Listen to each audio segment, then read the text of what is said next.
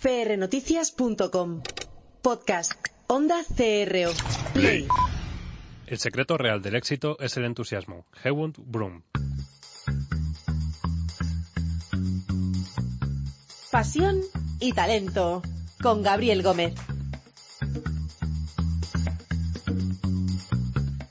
Pues bienvenidos a un programa más de Pasión y Talento y bueno, hoy tenemos el estudio a rebosar, tengo que decirlo, está aquí, bueno, pues toda la, la plana mayor de, de, Pasión y Talento. Eh, Cristóbal, bienvenido, ¿cómo estás? Hola, ¿qué tal? Encantado de estar aquí otra vez. Jane del Tronco, ¿cómo estás? ¿Qué tal? Buenas tardes, encantada. Y nuestro millennial, ¿cómo estás? Muy bien, Gabriel, buenas tardes. Juan Ruiz de los Paños, tengo que decir el, el, primer apellido que tenemos ahí un pequeño conflicto cuando hacemos los... No pasa nada, yo te lo perdeno todo por una chuchería. Bueno, venga, pasarle la chuchería. Y tenemos además a César, que, bueno, pues es un invitado que viene del otro lado del charco, de Venezuela. ¿Qué tal? ¿Cómo estás? bueno, muchas gracias, gracias por la invitación. Y ya sabéis de dónde viene, ¿no? Más o menos por el acentillo se sabe caribeño, sobre todo, y, y con... Que hable con... más, que hable más, que no lo hemos a ver, pillado el acento, a ver. Venga. ¿Has trabajado en la radio, además? Ah, sí, sí, por supuesto. Estuve trabajando en la radio en Venezuela. ¿Ves? O sea, tenemos aquí, vamos, talento del otro lado de, del charco y tenemos también a Celia Flamenco, que si hablamos de, de, talento, pues Celia Flamenco, porque madre mía, ese primer apellido buenísimo, ¿eh? Es un apellido aragonés y la verdad es que es un apellido que yo lo llevo con mucho cariño. Sí, sí, sí. No, ya le estaba diciendo a Jane antes de empezar el programa, digo, ¿tú haces la selección del personal en función del apellido o cómo va esto? No, no exactamente, pero sí que es cierto que tenemos ahí apellidos un poco curiosos, ¿no? Entre el tronco, el flamenco, los paños y, y la bico. La bico o sea, es, es sí, que sí, soy... Tenemos... Sí, sí, pero bueno, no pasa nada, que es lo que tiene el ingenio en la búsqueda marca, de talento. Marca personal, marca Totalmente, personal. Sí, sí, sí. Eh, bueno, pues hoy, si os parece, vamos a hablar de, de, un par de temas.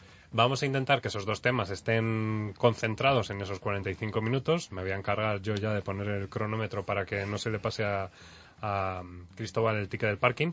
Y, y bueno, si os parece, vamos con el primer tema. Standing in a crowded room and I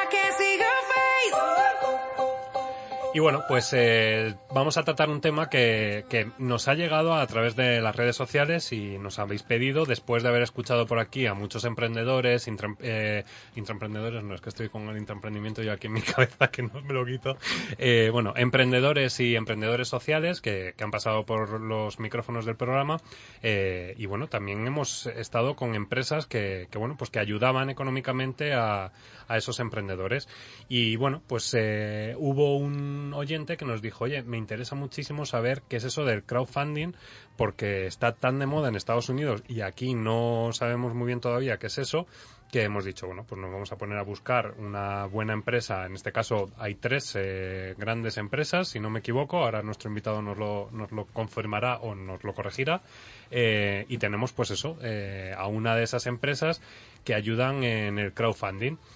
Yo creo que en lugar de yo explicar qué es el crowdfunding, lo mejor crowdfunding, que es que cuesta un poquito decirlo, eh, yo creo que lo mejor es que Guillermo Azqueta nos cuente eh, qué es eso. Bienvenido, Guillermo, ¿cómo estás? Muchísimas gracias. Él es, eh, eres uno de los socios de Fellow Funders. Fellow Funders, eso uh -huh. es, correcto. y cuéntanos, ¿en qué consiste esta plataforma? Y, y luego ya entramos en detalle en vale. más preguntas. Bueno, nosotros somos una plataforma de equity crowdfunding. Dentro del, de crowdfunding, que ahora hablaremos si quieres más en profundidad, hay varios tipos. Nosotros hacemos equity, es decir, crowdfunding de inversión. Uh -huh. Es decir, hacemos, conseguimos dinero para las startups los emprendedores, los emprendedores abren su capital social a nuevos socios. Y en medio nosotros somos una plataforma online, autorizada por la Comisión Nacional de Mercado de Valores, y, y, conseguimos el dinero de los inversores, el inversor minorista, y luego cuando conseguimos toda la financiación, cerramos pues, la ampliación de capital con el notario, con todo, y conseguimos ese dinero para que el emprendedor siga creciendo eh, con su negocio. Vale, entonces, eh, para los oyentes, para ubicaros bien, porque claro, esto lo cuentas así y, y hay que como masticarlo, eh, os lo vamos a dar masticado. Es decir, si tú tienes un proyecto de emprendimiento, eh, en algún momento querrás crecer, eh, entonces lo que haces, dices, eh, recordad lo que nos comentaban ya los de Kibu y, y Kiwork, ¿cómo eran la, las empresas estas que estuvieron aquí, los chicos jóvenes? Me pone cara Jim- eh, eh, Cristóbal. eh, ¿Tú estuviste, Juan? Estuvo Sa- Samaipata, estuvo. Samaipata estuvo por aquí, sí, que estuvimos en otro plató. No, me ponen cara de que, que carajo me Kibo. está Kibo Ventures- Kibo también. Kibo, sí, Sí, ¿no? sí.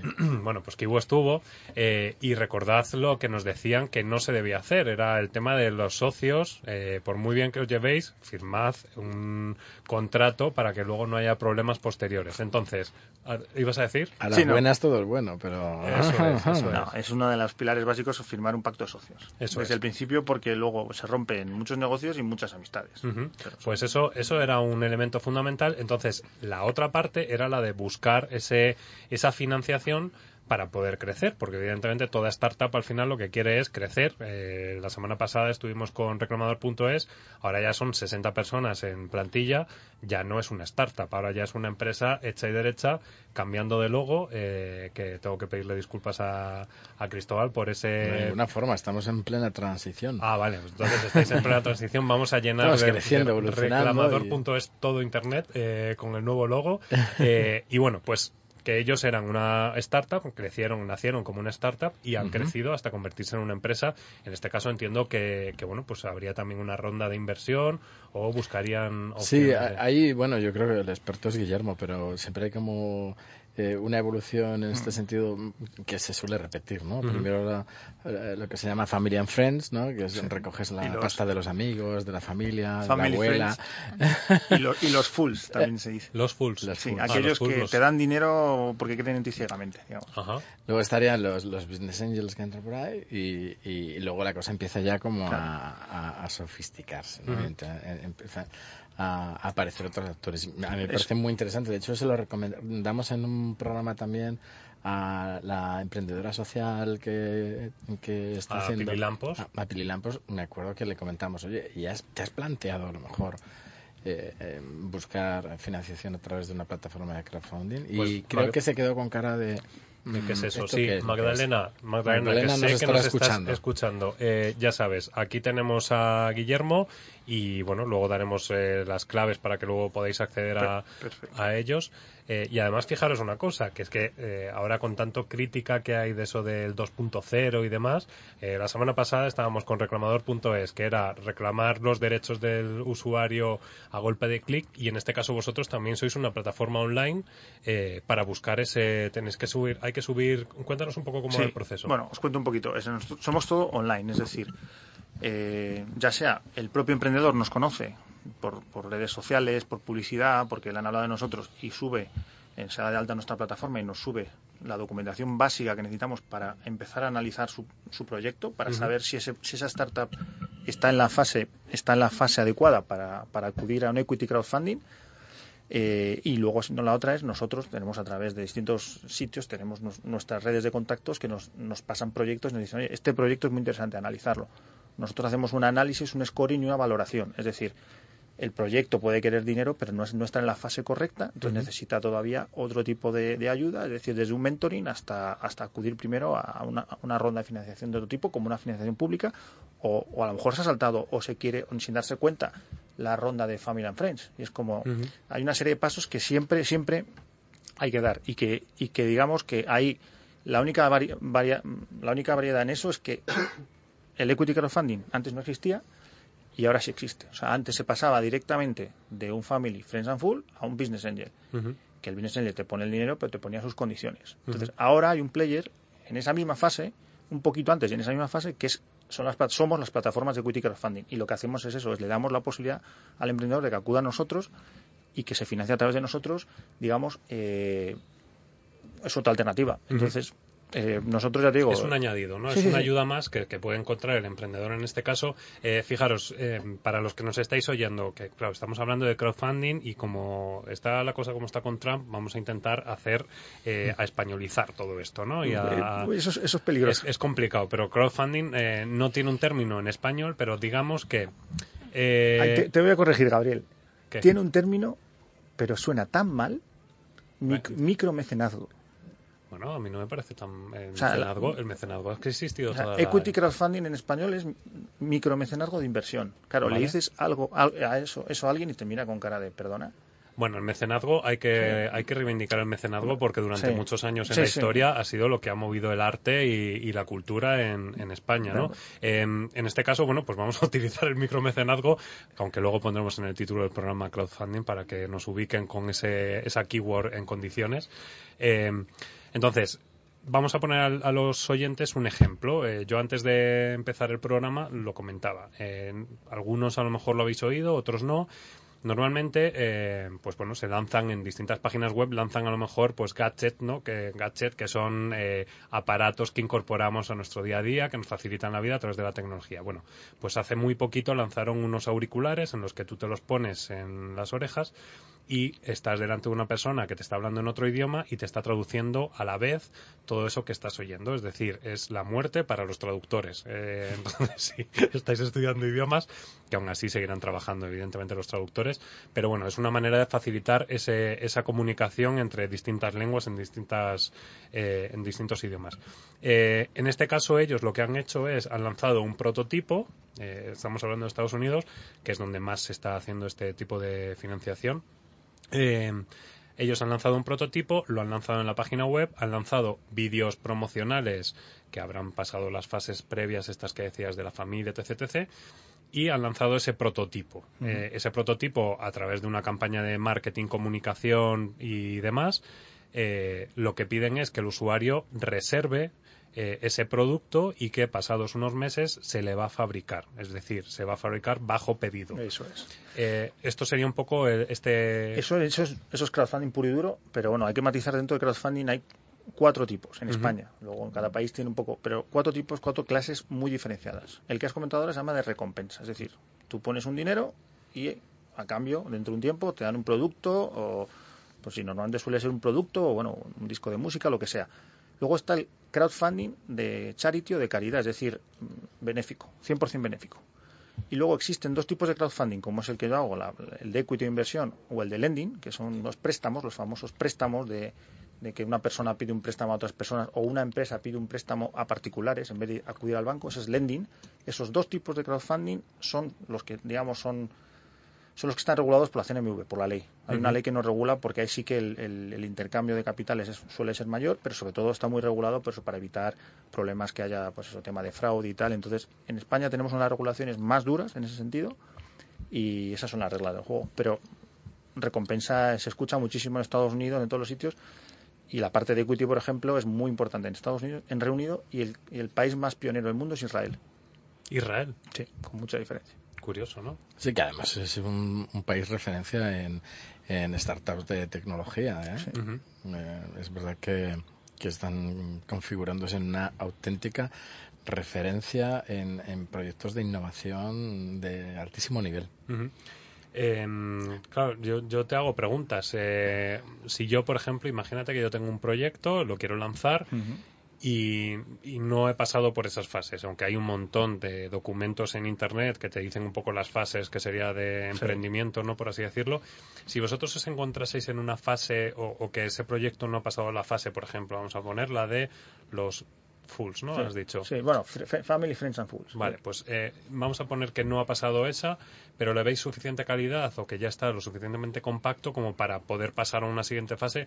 ¿Os encargáis vosotros de aconsejar en este sentido o eso ya cada uno que se busque sus... No- nosotros no, no, no podemos no podemos asesorar porque nos lo pide la ley, pero sí que le podemos decir al proyecto, mira, no estás en fase de hacer un equity crowdfunding, eh, pero mm, o sea, tienes tienes potencial, entonces le podemos derivar a cualquier empresa que conozcamos que le dé servicios o simplemente los programas de aceleración que hay ahora, que son fantásticos, muchos además gratuitos, hay una cantidad de ayudas al emprendedor hoy en día brutales. Lo que pasa es que el problema es que se comunican mal y, y a veces, eh, sobre todo la parte de ayudas públicas también, son muy difíciles de pedir por el papeleo, por la burocracia. Pero ya te digo, eh, lo normal es eso. Si no ha pasado esa fase de Friends and Family, es que le falta esa fase y no va a tener, eh, salvo casos muy excepcionales, el producto listo para salir a pelear a mercado. Pero sí. Yo aprovecho para mencionar mm, algunos de estos proyectos porque tengo la oportunidad de colaborar en, en, en Youth, el, el proyecto del Banco Santander, en el que vengo colaborando desde hace ya algunos años dando algunas algunas eh, sesiones de formación con ellos. Mm, mencioné este porque yo colaboro con ellos, pero vamos, que hay muchos más, como acaba de mencionar Guillermo. Telefónica tiene, Telefónica tiene, uno importante. Eh, me gusta. A mí me interesa mucho que nos cuentes, Guillermo, eh, qué tratamiento fiscal tiene, tiene esto, porque a veces puede ser un, en España que además precisamente no es que precisamente se potencie y se beneficie en los proyectos de emprendimiento etcétera. Eh, ¿Qué tratamiento fiscal tenéis? Mira, pues eh, en España no es el país más potente en esto, pero sí que hay incentivos fiscales para las inversiones en startups, es decir, en empresas que tienen tres años o menos desde su creación. En ese caso, hay incentivos fiscales estatales y luego cada comunidad autónoma es, un mundo, pero mínimo en ese caso es un 20%. Que, que, directamente tú haces la inversión, en este caso en Equity Crowdfunding, directamente te puedes deducir un 20% en tu IRPF. Entonces, en, eh, en Reunido es una cifra superior, pero, pero oye, es, un aliciente no más. Está mal, no está, mal. Eh, ¿Varía por comunidad autónoma? ¿En algunas hay algo sí, adicional? puede llegar a un 30%. o sea, un 20 más 10, ese 10 de autónomo. lo pone En Madrid lo tenemos, si no me equivoco, aunque esto cambie. Sí, pero... en Madrid lo tenemos porque a Cristina Cifuentes en la última reunión de, de presidentes de comunidades le metieron por todos lados por ese tema, por hacer un poco la competencia al resto de comunidades. Pero cada comunidad tiene su... Sí. Eh, yo te quería preguntar, porque claro, en, todo este mundo del crowdfunding, eh, todos estos anglicismos, eh, vosotros de hecho os, decís que cobráis a éxito. Mm. ¿Qué cobráis? Nosotros cobramos un porcentaje, que es un 6%, a éxito sobre o al emprendedor. Es decir, los inversores no pagan por, ni por acceder a la plataforma, ni por invertir, ni cuando se les, en caso que haya un éxito y reciban, o sea, reciban pues eso, un, porcentaje o multiplicado su dinero pasado un tiempo, no se les cobra nada. En, este caso se les cobra todo a los emprendedores. Entonces, una, Pero siempre que el dinero se consiga. La ley te dice que mínimo hay que conseguir el 90% y máximo hasta un 125%. Si recaudas dinero y consigues pues el 80% del objetivo, de, se devuelve el dinero a todos los inversores sin coste alguno para ellos y se da por, por fracasada la campaña en este caso. ¿Hay inversiones mínimas? Eh, hay, no, pero te diría que menos de 50.000 no se suele hacer por un poco por, por la finalidad que pues eso. Esto es muy importante porque a lo mejor alguien nos está escuchando y dice, ah pues voy a meter diría una porque hay proyectos claro hay, hay proyectos de crowdfunding no en, este, en vuestro caso pero sí que hay proyectos que a lo mejor pones 5 euros y con eso es suficiente para sacar adelante un disco. Eso es para crowdfunding de recompensa desde 5 euros. los que hablábamos antes de recompensa que pueden ser 5 euros 30 euros o para la parte de inversión, como hay que hacer una ampliación de capital. para arriba. Sí, o sea, son importes de 50.000 mínimo, te diría yo. En España los importes, ya les digo, de inversión de media son 120.000 euros. En Europa está ya en medio millón. Y la ley te deja hacer hasta 2 millones, pero eso todavía en España estamos lejos. Y si son todos inversores, lo que llama la ley acreditados, que ya os queréis os cuento qué significa, hasta 5 millones. Cuéntanos lo que es la no, no, estoy es que hay un momento que me empiezo a perder yo con las leyes. Con los ceros. Pues, con los ceros. Pues para invertir en, en, equity crowdfunding, en crowdfunding de, lending, de, préstamos, eh, todo el mundo es inversor no acreditado. ¿Qué significa eso? Que puede invertir máximo 3.000 euros por proyecto o 10.000 euros en, en un plazo de 12 meses en el total de las plataformas. Pero si el inversor acredita una serie de ingresos o que tiene un contrato de asesoramiento profesional y te lo firma, puede invertir todo el dinero que quiera en un proyecto y sin límite por, 12 meses. O sea, tiene libertad absoluta, pero se protege mucho al inversor. Entonces, si no acredita esa serie de cosas, eh, no se le considera inversor, digamos, ya se puede llamar cualificado. Eh, bueno, pues eh, no sé, yo creo que queda claro un poco en, qué consiste el concepto. sí que me gustaría decir ejemplos que, que, hemos vivido aquí en España. Extremo Duro lanzó un disco eh, y que gracias al crowdfunding lo finalizó. Sí.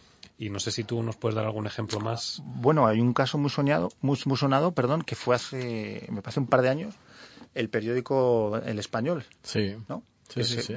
Que ha sido, vamos, una referencia a nivel internacional. Recaudaron más de dos millones, me parece. O sea, eso en, recompensa, pero eso fue un exitazo. O sea, y aquí en España eh, hay, bueno, hay más casos, pero, pero las cifras todavía son, son pequeñas. Pues eh, muchas gracias, Guillermo. Te invitamos a que continúes. Vamos a hablar de más temas que, a lo mejor yo, yo, creo que sí que te van a interesar porque al final aprendemos todos. Eh, es el momento de darle paso a la voz del programa. Eh, Juan, ¿estás preparado? Listo, ya.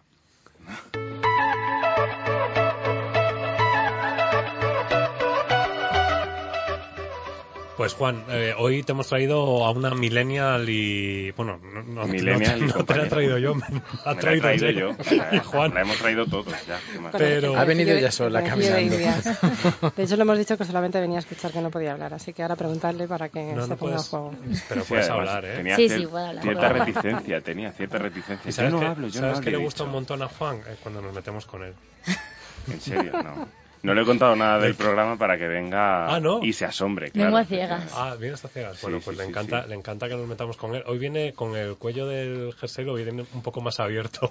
Eh, Jane, por favor, se está metiendo conmigo. Luego esto la gente lo sabe. Se está extralimitando. Es que, es que basta ya, porque No. todo me Es que interpela. el señor de los paños siempre trae información muy interesante y, y además es que es protagonista como millennial que eres. Es la voz, es la voz. Y, eh, a mí me parece súper interesante, de verdad, lo que, nos- lo que nos Y no sé, Vamos a- no sé lo que nos va a contar hoy, pero bueno. Vamos a no comernos Pero su- hoy su también tenemos a la señora Flamenco, además del señor Sí, de sí, los sí. paños, la señora Flamenco nos puede contar un montón de cosas. Celia, ¿tú qué quieres contar hoy? Yo lo que necesitéis. No, empieza tú. No, no tengas morro, Juan. Es que, de morro, verdad, cómo ha aprendido ya, es ¿no? O está, sea, está como los desde, mejores desde que se eh, está haciendo baby coach, boomers, ¿eh? lanza preguntas, ¿te has dado cuenta, no? Precisamente es eso lo que venía a contaros, porque vengo con una emoción. Ayer estuve en un evento, eh, no sé si conocéis a Pérez Rosales, ¿le conocéis? No. Eh, el CEO de Inusual, una compañía que se encarga también pues de tema de recursos humanos, de la fomentación de la innovación, del trabajo, del liderazgo, eh, ¿cómo se dice? El liderazgo el, Transversal. transversal, efectivamente. Y que al final todos estamos en la misma línea de, de organización, ¿no? Y eso fue como el primer aterrizaje del día. Eh, la jefa fue la que me invitó a ir y... Básicamente le dije, Juan, tienes que ir a esto. Juan, y luego escribes un post. Y así fue. Ya lo veréis la semana que viene, pero la verdad que fue bastante enriquecedor. Y el día siguió, el día siguió y dije, joder, me siento, me siento bien, me siento vivo. Joder, joder. me siento vivo, me siento... Es verdad, que en las ondas no se pueden decir palabrotas.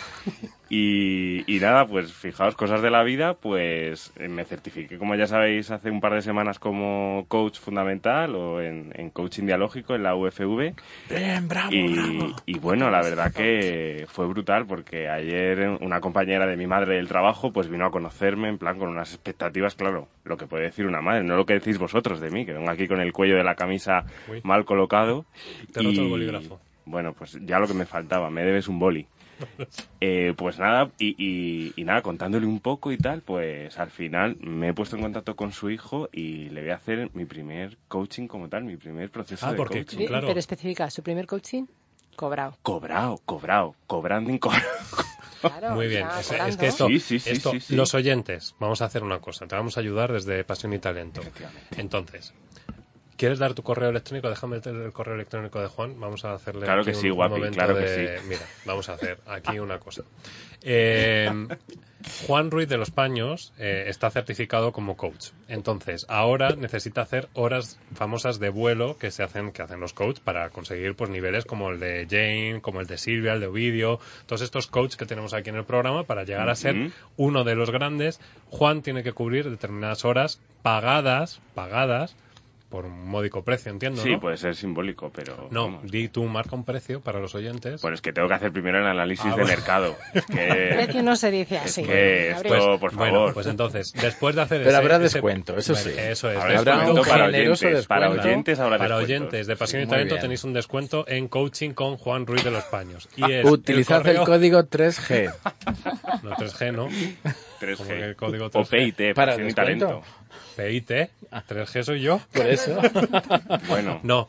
no vamos a ir a media. ¿Doy tu correo ¿eh? o no? Sí, ¿Me das sí, permiso? claro, por Sí, supuesto. Bueno, pues entonces es juan.ruizpanos arroba devolchoice.com, ¿vale? Ahí está. le mandáis un correo y le decís, hola, mira, soy oyente de Pasión y Talento, necesito que me hagas coaching, me pasa esto, esto, ¿no? Entiendo que Sí, es- sí, sí, sí. Y, esto. y aplícame el descuento. Y Y aplícame el aplícame código. y quiero el- descuento. peite, pasión y talento. Entonces, de Peite. ahí lo tenemos claro. Pero Creo quería que- contaros esa, Ah, bueno. esa magia ¿no? que viví de, bueno, cómo fui capaz de transmitirle toda la emoción que yo tenía por este proyecto y por tal, y, y, al final la mujer fue como, te tengo que traer a mi hijo porque es que lo necesita ya, porque es ingeniero, acaba de salir de la carrera, no tiene ningún tipo de motivación, y dije, pues tráemelo para acá que yo te lo apaño rápido. Mira Carmen cómo hace así con la cabeza, sí, sí, sí. Pobrecita, es Celia, no Carmen. Perdón, perdón, Carmen. Es que como es, flamenco le ha salido bien. es que sí, es que te veo, te veo, o sea, te veo y vienes con la camisa de flores, y pero te veo con esto de flamenca, te lo prometo. Carmen, ya te he bautizado. Celia, Celia. Celia, perdón.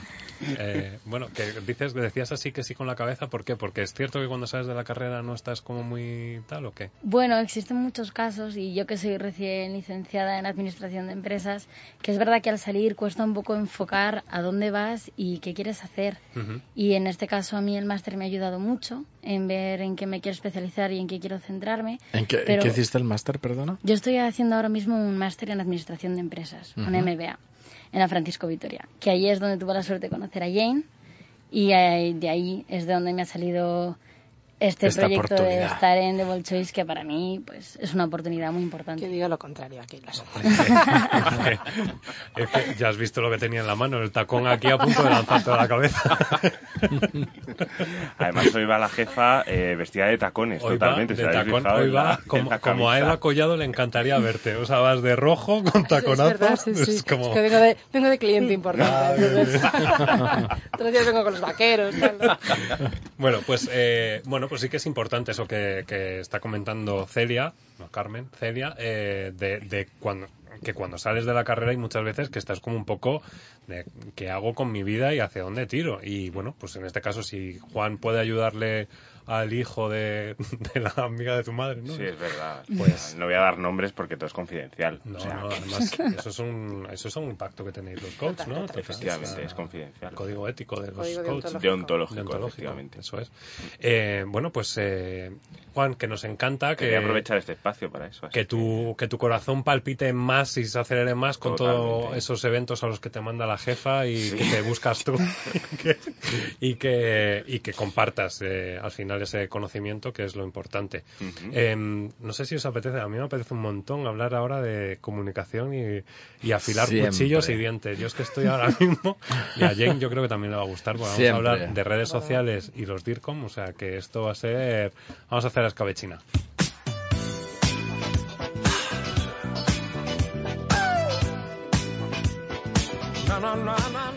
Pues sí, eh, resulta que esto es un tema ya bastante traído aquí al programa gracias a Cristóbal y a mí, que estamos un poco enfadados, indignados porque hay algunos DIRCOM que no tienen ningún tipo de presencia en redes sociales eh, de ningún tipo. Y bueno, Jane pone cara de como de mm, Sí, esto es así. y traga saliva, pero, pero sí, es así. Eh, solo la mitad de, los DIRCOM del IBEX 35 tienen Twitter y LinkedIn. Esto es una información que lanzó hace muy poquito DIR Confidencial y bueno, pues a raíz de eso Cristóbal me envió un mensaje y me dijo, oye, esto tenemos que tratarlo en antena. Vamos a darle un ratito, vamos a dar una media horita para hablar sobre esto. Y bueno, no sé, si queréis hacemos una ronda de opinión. Eh, Cristóbal, levanta dedo. Sí, bueno, lo primero, por, por situarnos, es un informe de, de estudio de comunicación, que sabéis que es una de las eh, agencias de referencia en el ámbito de la consultoría de comunicación, relaciones públicas. Eh, lleva ya dos, dos, ediciones o tres este estudio y está centrado en estudiar, en analizar cuál es la presencia, la participación que tienen las empresas del IBEX 35 en el mundo digital.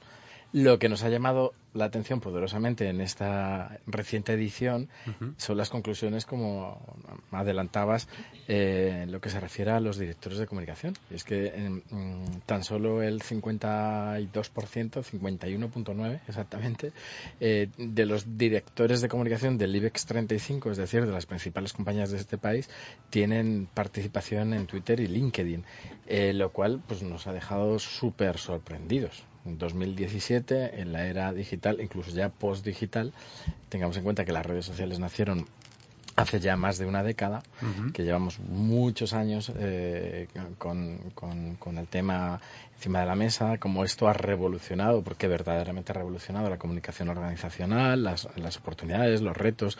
Eh, ha hecho em, replantearse muchas cosas y como los grandes responsables de las grandes compañías pues eh, se siguen manteniendo un poco al margen, a mí la verdad es que me sigue sorprendiendo. Es verdad que a lo mejor se puede justificar, dices, bueno, pues puede ser que no estén en Twitter, pero que no estén ni en LinkedIn.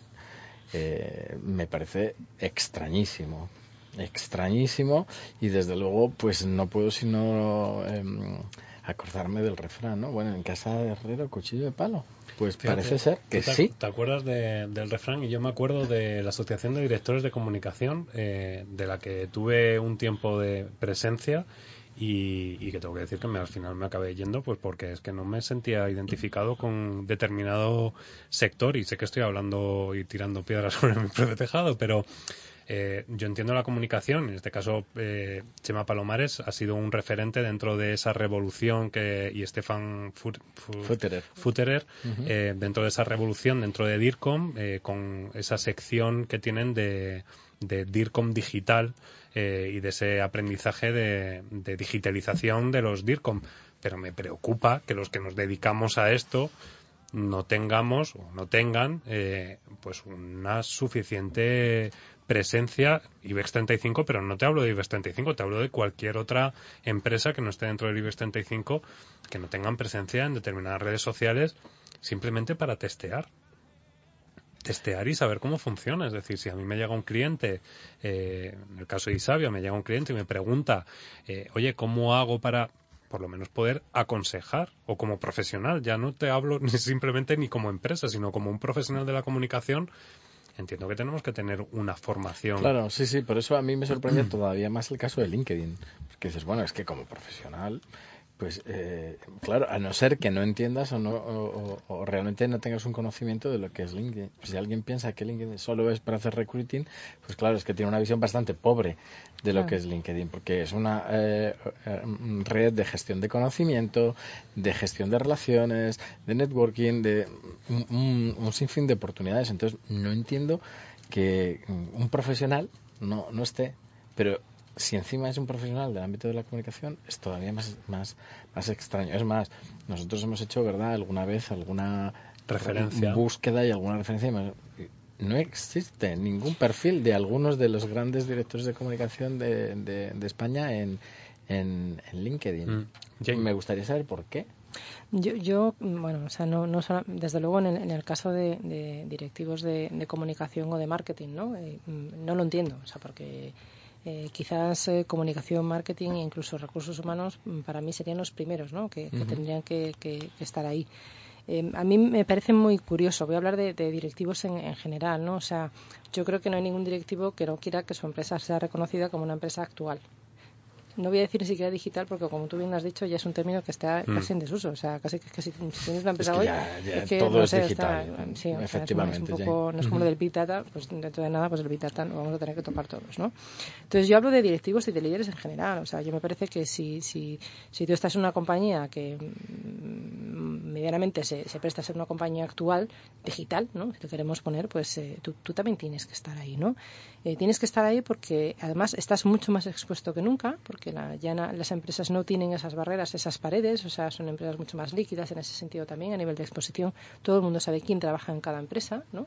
Y, que cada empresa es también por, la, por, las personas que tienen dentro y por los líderes que tienen dentro. Entonces, el, no, con esa exposición que tienen los directivos, el no tener mínimamente trabajada una reputación, una imagen digital y que interactúen en esos canales, pues para mí no tiene, no tiene ningún sentido, empezando porque van a dar un evento y no les puedes mencionar en ningún sitio porque no tienen perfil. Yo tengo que decir que, claro, entonces, que de hecho cuando organicé el año pasado el evento SER me preocupaba en algunos casos porque decía, es que no, no se puede mencionar a un directivo importante y era como, pues bueno, pues nada, voy a mencionar a la empresa. Y claro, la empresa luego tampoco devuelve el tweet ni, ni retuitea ni nada. Entonces es como, bueno, Pero y era una empresa importante. O sea, yo siempre les, les, destaco muchas cosas, ¿no? Pero fundamentalmente cuatro cosas. Lo primero es que como, como directivo de una organización eh, tienes que ser un gran embajador, un embajador de la marca, mm. ¿no? Y el, embajador de la marca a través de tu perfil en redes sociales también me parece que es fundamental. Al final una cosa, el employer branding alimenta al, personal branding y el personal branding de los líderes de la organización al employer branding. Entonces,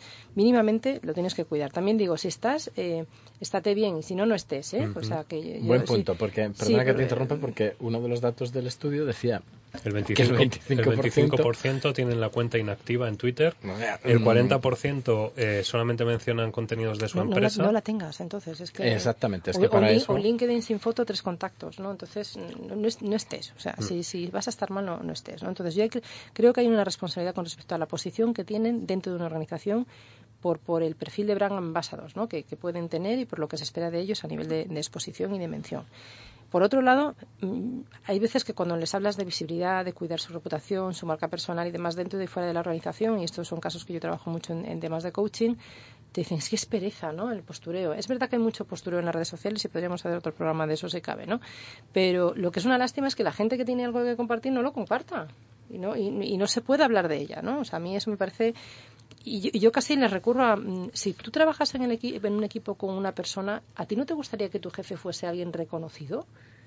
Y, una persona que transmitiese su conocimiento dentro de lo que es confidencial, ¿no? Y todo el mundo te suele decir, pues a mí sí que me gusta, porque si él tiene marca y tiene peso, el departamento tiene marca y tiene peso. ¿no? Entonces ahí muchas veces les apelo a su propia responsabilidad, ¿no? De por lo menos hazlo por tu equipo, ya no lo hagas por ti, hazlo por tu empresa y hazlo por, tu equipo, ¿no? Y luego a mí hay dos cosas que ya no tienen que ver con que sean directivos o no sean directivos, que te dan las redes sociales, que me parece una lástima que se estén perdiendo, ¿no? Por un lado es el tema del networking, tú lo acabas de decir ahora, eh, LinkedIn, eh, LinkedIn. una vez, eh, ayer me lo, recordó un alumno, no es LinkedIn, es LinkedIn.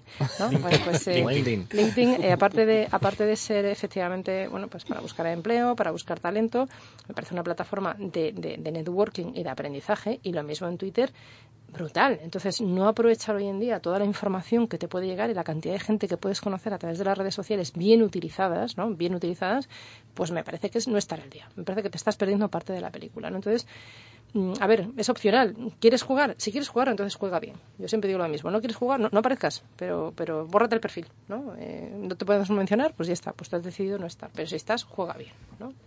En comunicaciones todavía más. Eh, bueno, no, claro, más preocupante, totalmente. Pero es, curioso porque es que mm, tanto comunicación y marketing hay muchísimos, muchísimos perfiles no trabajados. Mucha gente que no utiliza las redes sociales y es, es, digno de estudio. Bueno, algunos de los que buscábamos, eh, mm, Gaby y yo hace unas semanas, pues eh, LinkedIn no habían actualizado su perfil en LinkedIn de hacía cinco años. Es fantástico el que deja además la, la, foto con el logo de la empresa de la, que, ha, dejado hace que dejó hace tres años, que ya no están allí y nunca lo actualizaron. Es verdad, como bien decías, que hay postureo, pero claro, eh, lógicamente tampoco mm, la, estrategia de participación es, eh, igual en, todas las plataformas. Lógicamente, no vamos a criticar que los DIRCOM del IBEX 35 no estén en, en Instagram. Pues bueno, pues normal, puede ser que. Bueno, pero también hay que decir, esto es un poco lo que siempre hablamos del, tema de la marca que personal. Que puede ser interesante si está bien trabajado. Lo que pasa es que si, no son capaces de trabajar su LinkedIn, pídeles tú que trabajen bien Instagram. Eso ya es de nota. Pero, vamos a ver. Pero eh, hay grados de dificultad mayores y menores. A mí el básico, básico, básico me parece el de LinkedIn.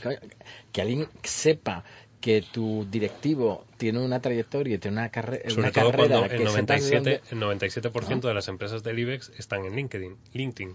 Sí, efectivamente, están, están las, las compañías, está, hay grupos, en algunos casos con miles de seguidores, claro, tengamos en cuenta que muchas de ellas tienen miles de empleados también, pero que sus directivos tengan perfiles desactualizados en LinkedIn. Mm, es que hay una cosa que se llama que es predicar con el ejemplo, ¿no? Entonces, claro, si tú como, como responsable de comunicación o de marketing eh, no, no tienes un mínimo, o sea, que como, como, yo digo siempre, te lo puedes dedicar a las redes sociales si quieres 24 horas al día. O sea, esto no tiene fin, el fin lo pones tú, ¿no? Pero unos mínimos, o sea, un mínimo de perfil medianamente mm, actualizado, cuidado, con un posicionamiento claro, queriendo transmitir lo que quieres transmitir y lo que es coherente con la empresa a la que estás representando, que te posicione también como profesional y luego tener un mínimo de actividad y de educación. Perdonad, o sea, ya no, ya no voy a un mínimo de compartir contenido, sino de, contestar a los mensajes mm. o contestar a una mención, ¿no? O sea, que es que ya me voy a, a, lo que sería incluso educación. ¿no? O sea, le, pones una mención o le haces una pregunta a alguien, algo que publica o le mandas un mensaje y a lo mejor no te contesta jamás. O si te mm. contesta, te contesta tres meses después. Pues no estés. Mm. No estés, ¿no? Luego sí que es importante que, que, hay gente que lo hace muy bien. Sí, sí, sí. Tenemos el caso aquí en, en, la mesa, bastantes personas que llevan bien su gestión de redes sociales y, y bueno, pues que eso es, al final lo que genera el buen sabor de boca. Eh, hace poco además eh, nos enviaba Ovidio ese, ese WhatsApp en el mm. que compartía un artículo de, de octubre, si no recuerdo mal, en el que se hablaba sobre esa nueva tendencia de abandonar las redes sociales y demás. Eh, y esto es un poco retomando también el, el, programa que hice con Luis Miguel Díaz Meco, en el que hablábamos sobre menos hashtag y más mirar a los ojos. Hay un punto en el que, bueno, pues eh, puedes rechazar las redes sociales, pues porque sí que es cierto que hay un momento en el que te saturas y ves eh, que la gente está haciendo mal uso de las redes sociales pero eso no implica para que tú profesionalmente te dediques a esas redes sociales. Y comentabas antes lo de Instagram. Em, cuando nosotros una persona, eh, y más en el entorno en el que nos movemos, está cambiando varias veces de empresa a lo largo de su vida. Entonces, tú no puedes tener un perfil de, con un puesto de trabajo de hace cinco años cuando ya estás en otra empresa y ponte que de repente te despiden de esa empresa y, es cuando de repente te entra el estrés, el agobio y ah, tengo que actualizarme el perfil en LinkedIn porque ahora es cuando me van a contactar y me van a llamar de tal empresa o a ver si el headhunter. No. Eso se hace antes. Claro. Claro, es decir, o sea, esto es como lo de cuando haces una comunicación de crisis, ¿no? Que de repente cuando ya has tenido la crisis es cuando hay que hacer un plan de crisis. No, hazlo antes para que no te pille de improviso. Entonces, eh, hay, un, hay un punto importante que es la concienciación que tiene que tener cada profesional de su sector. Hay, hay, determinados sectores que a lo mejor no necesitan o no requieren tener un perfil en LinkedIn o un perfil en redes sociales porque no les interesa, es decir, pues si hay una, un reponedor en un supermercado, a lo mejor dice, pues mira, yo llego tan cansado de casa y tal, que no me interesa ni subir nada en Twitter. O no, o a lo mejor de repente eres un crack en las redes sociales y puedes salir de, estar reponiendo en un supermercado a de repente encontrar un puesto de community manager en, en una compañía o formarte más en eso, ¿no? Yo creo que seguramente también está relacionado con esa consideración todavía de lo que es la comunicación organizacional y es que todavía el peso de las relaciones con los medios de comunicación, a pesar de que los medios de comunicación pues han sufrido su crisis de audiencia y de modelo de negocio, etcétera, pero es que sigue siendo muy, eh, potente y, para muchas veces, ¿eh? Pero claro, como son empresas cotizadas, donde eh, cualquier información en medios de comunicación influye en, los expertos, los inversores, los, los accionistas, están como muy volcados en, en, trabajar sobre todo esa, esa, esa parte de la comunicación, olvidándose que la comunicación es algo mucho más global. Es que, ese es el problema. Eh, que, más, que va mucho más allá de la relación con la prensa económica. Es como que Pero le pones del IBEX 35 ahora, vamos. Parece que lo que más les preocupa es expansión, cinco días. Sí, pero hay gente que se mueve muy cómoda en eso, que es como no, yo soy responsable de prensa y ya con esto yo ya tengo el director eh, puesto de director de comunicación cuando esto es además una cosa que yo llevo escuchando cuando estaba en DIRCOM y después o sea el DIRCOM al final somos responsables de intangibles o sea lo que comunicamos son intangibles en las compañías. Y eso pasa por estar dentro de la prensa pero también dentro de la identidad digital que tengan las personas la identidad de la marca eh, gestión de crisis comunicación interna. O sea hay mucho que toca la comunicación que los DIRCOM lo tocamos Hombre, el hecho de que las estadísticas, y no quiere decir eh, que sea malo del todo, pero el, alrededor del 70% de los directores de comunicación en España son periodistas. Son periodistas. Mm, dice mucho de esa consideración hacia la comunicación, porque todavía esa impronta de la relación con la prensa, pues sigue, eh, sigue siendo lo más importante. Cuando tenemos, insisto otra vez más, la comunicación interna, relaciones institucionales, eh, comunicación de, crisis, de stakeholders, responsabilidad social corporativa, RSC, y cuando, comunicación hoy puedes tener una, una, una, comunicación muy consistente, un objetivo muy claro a través de medios más tradicionales y en cero coma se te va al traste por una viralización en redes sociales de algo que no esperabas. A mí me da muchas veces la sensación de que lo que hay es desconocimiento, ¿no? Y entonces, em, pues no, no, no cogen el, toro por los cuernos, ¿no? O sea, es desconocimiento, esto no tiene que ver conmigo, están en su zona de confort, ¿no? Yo creo, yo em, fíjate, yo te iba a decir que es más la zona de confort. Sí, o sea, no... Es de, a mí es, es como apatía. Esto ya me, ha pillado tarde, ¿no? ¿Para qué me voy a meter yo ahora en, esta, en esto? ¿Para qué? Si no me compensa, si yo ya con lo que gano ya es suficiente. Y claro, luego tienes a un equipo de gente o un montón de gente que se está trabajando cada día su identidad digital, las redes sociales, la comunicación, un, currículum y tal, y no consiguen llegar a puestos de dirección eh, eh, en grandes empresas, pues por eso, por al final el, amiguismo. Por los dinosaurios, ¿no? Un poco. A, mí me decía un periodista el otro día mm, en, Twitter, precisamente, eh, cuando comentaba esta noticia, me decía, bueno, es que seguramente es que, es que no lo necesiten. Pero, pero vamos a ver, que no lo necesiten, es claro, es que ahí volvemos al para qué.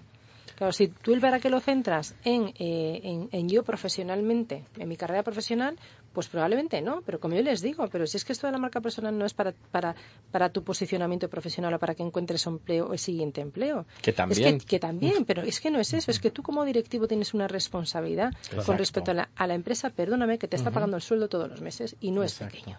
¿Vale? Y tienes una responsabilidad con respecto al equipo que tienes detrás. Y tienes una responsabilidad con respecto a los consumidores y a los clientes de esa compañía. Y más dentro de la función que tienes. Entonces, para mí no hay excusa. Y a eso además le sumo las posibilidades de networking y de aprendizaje y de estar al día que te brindan las redes sociales. Al final, al final, tener una marca personal potente en redes sociales lo que te permite también es atraer y captar posibles clientes, atraer talento ¿Sabéis cuál es el sector? Ah, está muy, está muy, muy repartido, ¿vale? cuando ves los perfiles de LinkedIn y te dices, bueno, ¿a qué sectores pertenecen? Eh, está bastante repartido. El que menos tiene es agricultura, obviamente, tiene un 0,5%, ¿no? Tiene todo el sentido. Pero, ¿cuál pensáis que es el, el, que, más, eh, el que más perfiles tiene en LinkedIn? LinkedIn. LinkedIn. Eh, el de emprendedores. Ingeniería. ingeniería. A ver, venga a la mesa. Venga, el resto. Yo digo ingeniería. Ingeniería. Desarrollo. Consultorías. Consultoría. Yo digo que el mundo de la actuación, o sea, los actores y todo ese mundo. Para nada. O sea, en LinkedIn el sector que tiene más perfiles es finanzas. Finanzas. Los financieros son los que tienen, o sea, proporcionalmente no es mucho, ¿eh? el siguiente me parece que tiene un 10% y los de finanzas es un 12%. Pero son los que más están. Creo que el segundo es educación. Todo lo que tiene que ver con, educación están, están muy presentes en LinkedIn. Los de comunicación están al lado de los de eh, agricultura. El, resto está todo como muy repartido, ¿no? Pero, pero no deja de ser curioso, ¿no? dices, bueno, ¿cómo es posible que el perfil de los financieros, que, quizás es el que a menos nos hubiéramos esperado, mm. y es el que, no con mucha diferencia, pero es el que tiene más perfiles en LinkedIn, ¿no? Eh, y los de comunicación y de marketing y demás, bueno, pues, eh, pues, pues, deja mucho que desear. Yo busco a mis compañeros de la universidad y digo, pero por favor, ¿dónde los encuentro? Los encuentro en Facebook, pero no sé de su vida profesional, ¿no? Y digo, joder, mis compañeros de la uni, ¿no?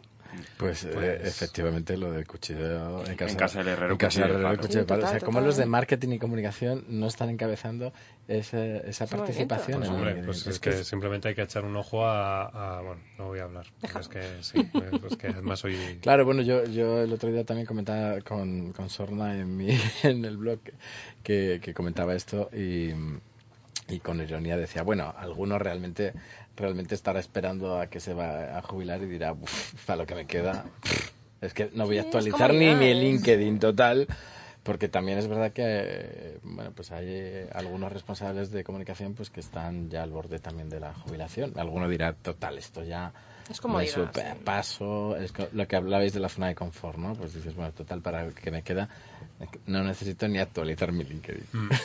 Pues nada, que sigan así y que... Que les vaya bonito. Que les vaya bonito, porque esto ya tampoco vamos a hacer y mucha si alguien tiene alguna necesidad, pues que puede consultar con alguien de la mesa, que no hay ningún problema. Claro, hombre, sin ningún problema nos eh, ofrecemos... nos ofrecemos Pasad todos los correos y ya hacemos la ronda.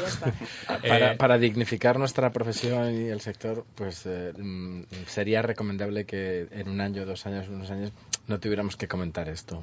Que realmente es Pero lo seguiremos comentando, querido Cristian. No, seamos optimistas. y sé que las marcas seguirán eh, no estando en redes sociales y no respondiendo. Pero eh, tenemos gente como Celia, como el señor de los paños, hoy aquí, Millennials, que mm, yo soy optimista. Yo creo que esto no va a pasar eh, dentro fíjate, de unos años. Fíjate que yo soy mucho más optimista, intento que el programa sea mucho más optimista, pero hasta que la mentalidad de los empresarios no cambie y dejen paso a las nuevas generaciones, nos vamos a seguir encontrando con situaciones en las que las marcas no van a tener presencia en redes sociales, los DIRCOM no van a tener presencia en redes sociales, que por suerte también eso para las personas que forman en marca personal, marca digital, es negocio, es decir, que, que, bienvenido sea. Pero hasta que no cambie la mentalidad de una diversidad mm. generacional real y, lo de real, por favor, que quede bien remarcado que es una diversidad real. Eso no va a conseguir que las empresas evolucionen y no vamos a ser un país puntero en, en una cosa que creo que podríamos serlo porque tenemos muchísimo ingenio y, al final la... Fijaos, yo va mucho en relación a eso, ¿no? No somos capaces de gestionar ese cambio ni siquiera incluso en, las cosas más banales, ¿no? Nos cambian de mesa en la oficina. Tenemos un arraigo a nuestra propia mesa que es como, bueno, ¿cómo me van a cambiar de mesa? Pues imaginaos para que los directores de comunicación... claro, efectivamente, o sea, son como cosas tan arraigadas en la cultura popular, por así decirlo, que es como, joder, me van a cambiar de mesa, pues no me quiero ni imaginar cuando me digan que me haga LinkedIn o que cambie toda mi estructura que lleva años así establecida. Por eso, bueno, es, un trabajo interesante. Pues nada, pero estamos en el camino. Que, que, cambien, los demás, ¿no? es que es un planteamiento que nosotros ya hecho, hemos hecho nuestro camino, ¿no? no sé, que cada uno se ocurre el suyo. Yo creo que nosotros, o sea, podemos hacer que cambien las cosas eh, dando buen ejemplo, que es al final lo que hacemos y eh, lo que comentaba antes Jane, ¿no? Eh, utilizar un poco la educación en redes sociales que, que veces que parece que se pierde, ¿no? Que es como, no, lo que hago en redes sociales. Bueno, yo, yo digo muchas veces cuando doy formación en, LinkedIn sobre todo, digo, pero vamos a ver, ¿Vosotros pensáis que es que detrás del ordenador no hay una persona? Es que esto simplemente es un medio. Se le estáis hablando a alguien con nombre, apellidos, con una vida.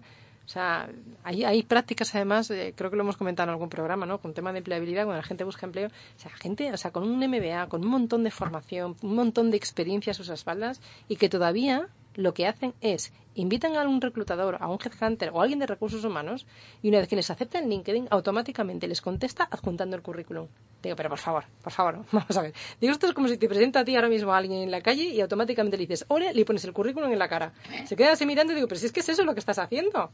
O sea, el medio es distinto, pero la persona que está detrás está esperando lo mismo a nivel de educación y a nivel de normas, ¿no? De, hmm. networking que, que, si estuviéramos en la misma mesa, ¿no? Tomando un café.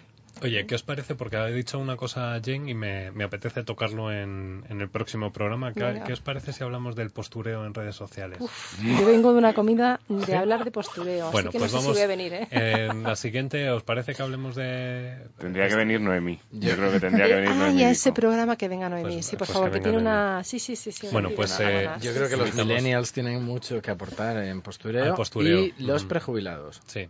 Así que no sé si conseguiremos algún prejubilado, pero eh, los prejubilados son una generación muy interesante de nuevo postureo en redes sociales. ¿eh?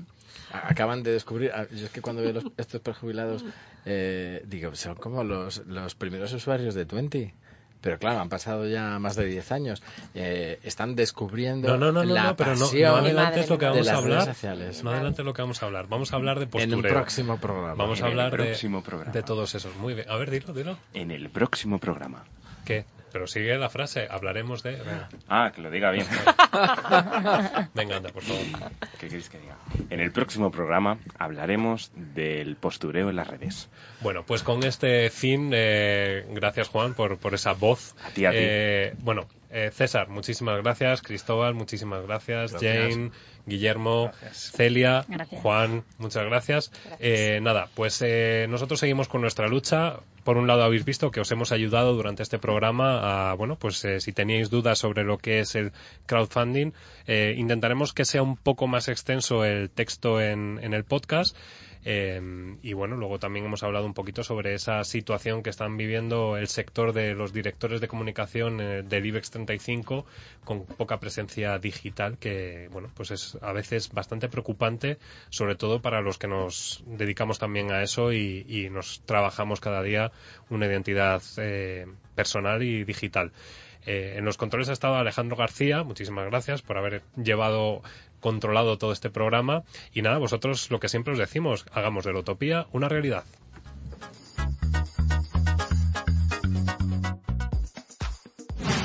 Escucha todos nuestros podcasts en iTunes, Spreaker e iVoox.